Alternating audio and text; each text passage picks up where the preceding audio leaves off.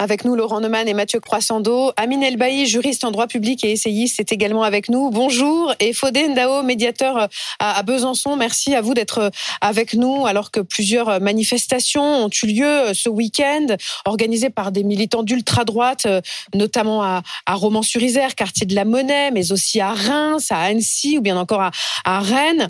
Et puis, il y a eu samedi soir le, décès de Gérard Collomb maire de Lyon, ministre de l'Intérieur.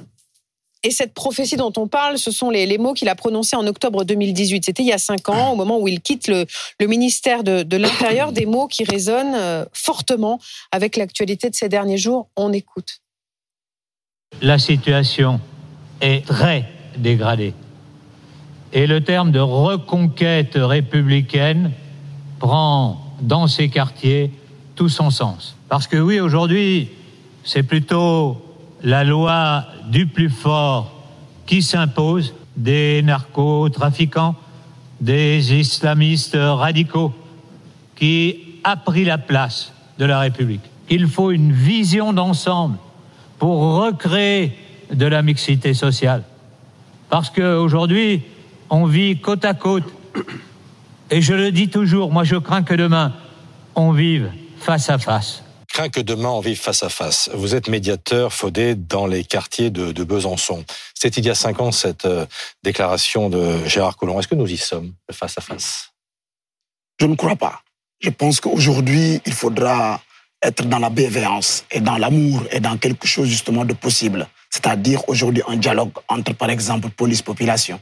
Quand je parle aujourd'hui de reconquête euh, républicaine, je pense tout de suite à un dialogue je pense aujourd'hui, par exemple, au Red Aventure, qui aujourd'hui va dans les quartiers pour essayer justement de travailler dans le sens d'avoir justement un dialogue entre police-population, faire des actions au niveau du tissu associatif, aller sur le terrain, occuper le terrain, parce que le terrain, ce n'est pas uniquement pour eux. Le terrain, c'est pour les habitants aussi, avec des actions. Ne pas justement se dire, mais le terrain, c'est à eux. Le terrain, c'est à nous aussi, c'est aux familles l'éducation qui est très très important aussi par rapport à tout ce qu'on est en train de dire. Est-ce que tout le monde est réceptif à, ce message? La plupart des maires disent qu'en fait l'insécurité et le climat qui prévaut dans les quartiers tient à quelques dizaines de personnes. Comment réussir à convaincre ces, dizaines, ces quelques dizaines de personnes euh, qui donnent une mauvaise image des, des, quartiers de revenir vers le chemin que vous décrivez? Occuper le terrain. Le terrain n'appartient pas. Est-ce que vous parvenez à l'occuper ou est-ce que c'est de plus en plus difficile Bien sûr, nous faisons la caravane des pieds d'immeubles, justement, j'en ai parlé déjà, justement, il y a, il y a quelques, quelques mois. Le fait, justement, que les associations puissent, en tout cas, faire des actions, justement, quotidiennes, pas uniquement euh, un jour ou des one-shots, etc. Il faudrait qu'il y ait par exemple, le service public, ce que j'appelle par exemple la caravane des institutions, justement que les jeunes puissent comprendre que et c'est aussi pour les familles, c'est aussi pour nos mamans, c'est aussi pour tout le monde, justement, la rue. Les pieds d'immeuble, ce n'est pas uniquement pour le deal, c'est pour tout le monde. Donc, ne pas tomber un peu dans le, dans le jugement, d'être un peu dans la connaissance des choses. Et être dans la connaissance des choses amène une certaine confiance par rapport à ce dialogue dont je parlais, comme par exemple le dialogue police-population, dont je parle souvent c'est réconfortant d'entendre vos espérances. Mais euh, les faits sont là. Ce week-end, on a vu ces, manifestations de militants d'ultra-droite. Laurent Neumann, euh, c'est quoi le vrai nom de ces manifestations? Qu'est-ce qui s'est passé à Reims, à Rennes, à Romans-sur-Isère? Ce qui s'est passé à Dublin. Mmh. Vous vous souvenez? On en a parlé. C'est mmh. passé un peu de très, on est passé très vite dessus, mais c'est ce qui s'est passé à Dublin. Et quand Gérard Collomb dit, euh, on est, on vit côte à côte, mais demain on va peut-être vivre face à face. Forcément, cette prophétie-là, elle, elle fait sens. Il faut juste avoir deux éléments de biographie quand on parle de Gérard Collomb, parce que ça explique tout. Un, c'est le fils d'une femme de ménage et d'un ouvrier métallo de la CGT qui est devenu agrégé de lettres.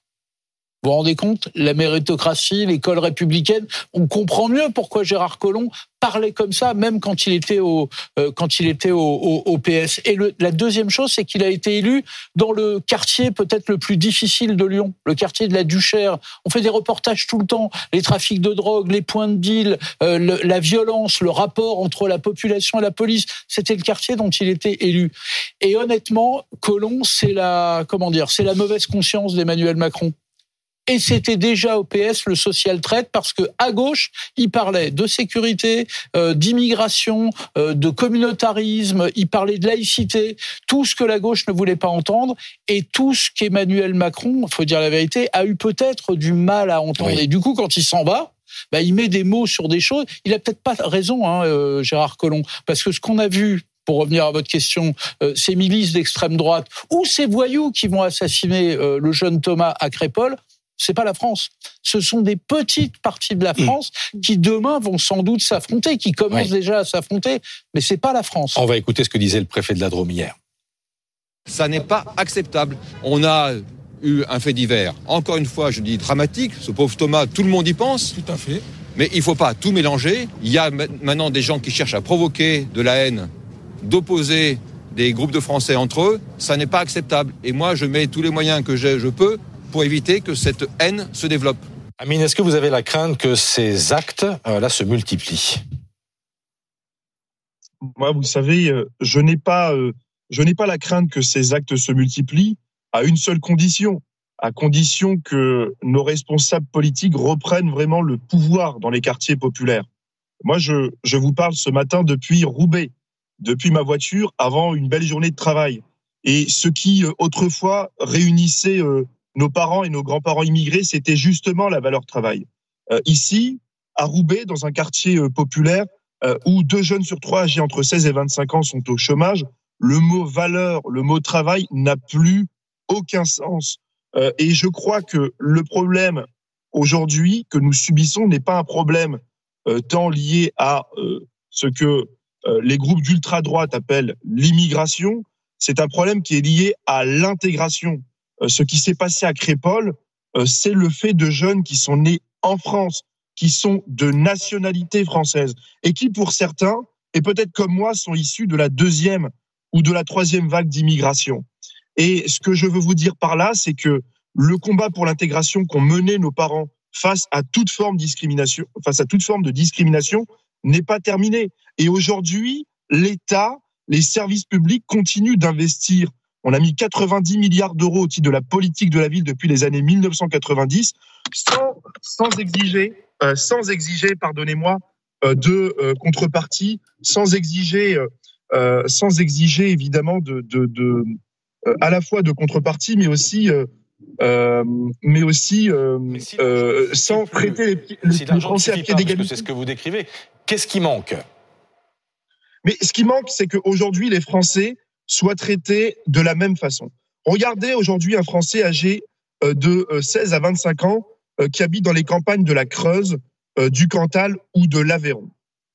dans ces campagnes, il n'y a pas de service public. Dans ces campagnes, les jeunes vous disent si vous nous, si vous donnez un tiers de ce que vous donnez au quartier populaire, peut-être que nous aussi, on pourra se, se considérer, se sentir comme français.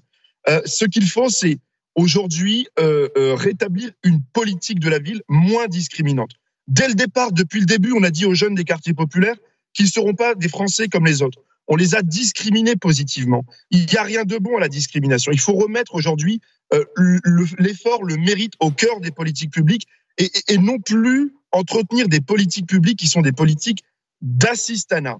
D'assistanat. On le voit aujourd'hui euh, dans une ville comme Roubaix, où euh, 66% euh, des familles sont monoparentales, où le nombre de bénéficiaires du RSA a explosé, où les services publics ne parviennent pas à remettre la notion de travail et de valeur travail au cœur des politiques publiques. Je crois que c'est ça en réalité la vraie question qu'il faut poser. la vraie question qu'il faut poser dans les quartiers populaires, c'est pas seulement euh, celle euh, des, euh, de la répartition des logements sociaux, c'est aussi une lutte sans merci contre la délinquance et une lutte sans merci contre la pauvreté. Et je comprends aujourd'hui que des maires ne veulent pas respecter la loi SRU, ne veulent pas euh, construire plus de logements sociaux parce qu'ils ne veulent pas que leur quartier populaire euh, devienne Sevran, Marseille ou Roubaix, tout simplement. Vous évoquiez Dublin. On a vu ce qui s'est passé ce week-end, Laurent Neumann. Est-ce qu'il y a un risque de contagion? Oui, clairement, mais encore une fois, le risque, il provient forcément des plus radicaux, donc ultra minoritaires. Euh, monsieur parlait des jeunes des quartiers à l'instant, mais c'est pas les... je, non, pas vous, euh, le, ah, le, monsieur qu'on vient d'avoir en duplex. Euh, c'est pas les jeunes des quartiers. Prenons un exemple concret. Roman. Roman, c'est 50 ou 60 mmh. personnes. Mmh.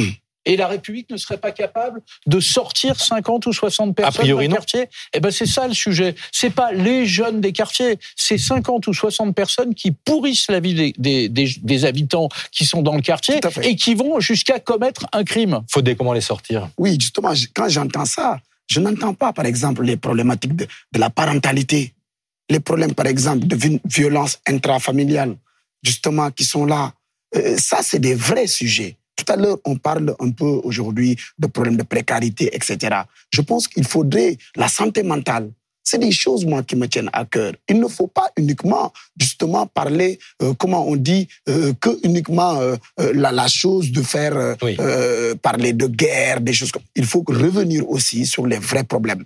La parentalité, c'est un problème. L'éducation. Donc, pour revenir justement à tout ça, j'ai envie de dire encore, et je le répète, il faudrait qu'on ait confiance à l'avenir. Il faudra parler de l'image positive aussi de ces quartiers. Il n'y a pas uniquement ces images-là. Il y a aussi autre chose.